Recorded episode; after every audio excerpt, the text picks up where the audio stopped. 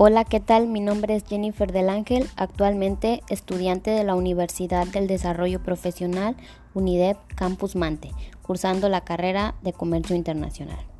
En el presente podcast estaremos hablando acerca del tema la oferta y la demanda en el mercado mexicano de la materia economía de la empresa, esperando y con este podcast podamos aclarar algunas dudas o conocer más acerca del mismo tema.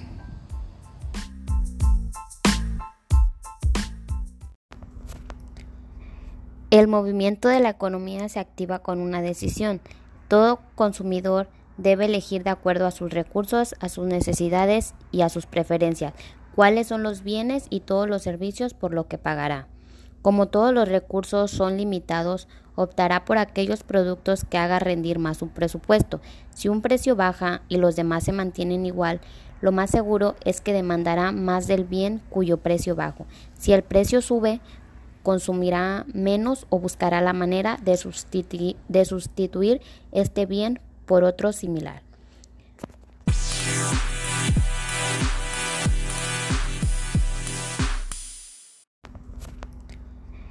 El movimiento de la economía se activa con una decisión. Todo consumidor debe elegir de acuerdo a sus recursos, a sus necesidades y a sus preferencias cuáles son los bienes y todos los servicios por lo que pagará. Como todos los recursos son limitados, optará por aquellos productos que haga rendir más su presupuesto.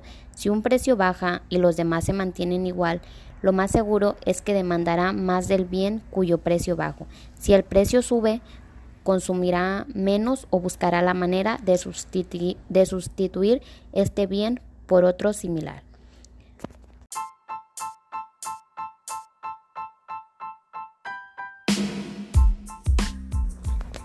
La oferta y demanda global de bienes y servicios de la economía mexicana tuvo un descenso de 2.7% durante el primer trimestre del 2020 respecto al mismo periodo del año anterior, de acuerdo con datos publicados este viernes por el INEGI. Se trata de su caída más pronunciada desde el tercer trimestre del 2009, cuando la contracción fue de 8% según las cifras de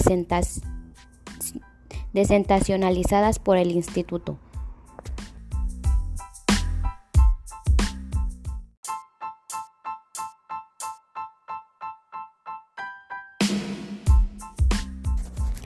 Este indicador va a permitir tener un mejor panorama sobre el comportamiento en el corto plazo de las principales variables macroeconómicas de la producción, el consumo, la inversión y el comercio exterior en el que para las variables se identifica el origen de los bienes, ya sean nacionales o importados, y también la formación bruta de capital fijo en pública y privada.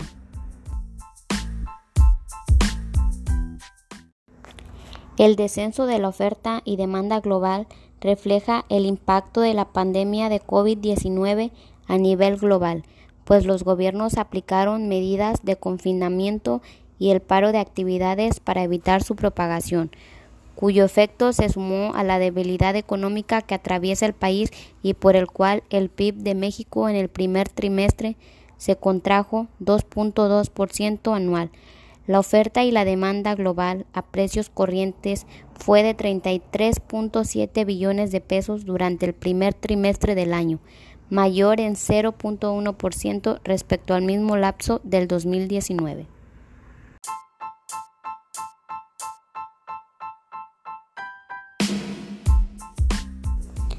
En contraste, el consumo de gobierno repuntó 3.3% y la exportación de bienes y servicios creció 1.7%, así lo informó el INEGI.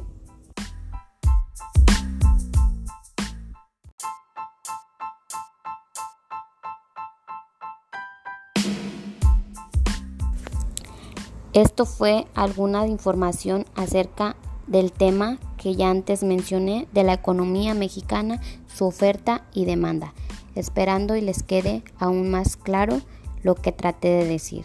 Muchas gracias.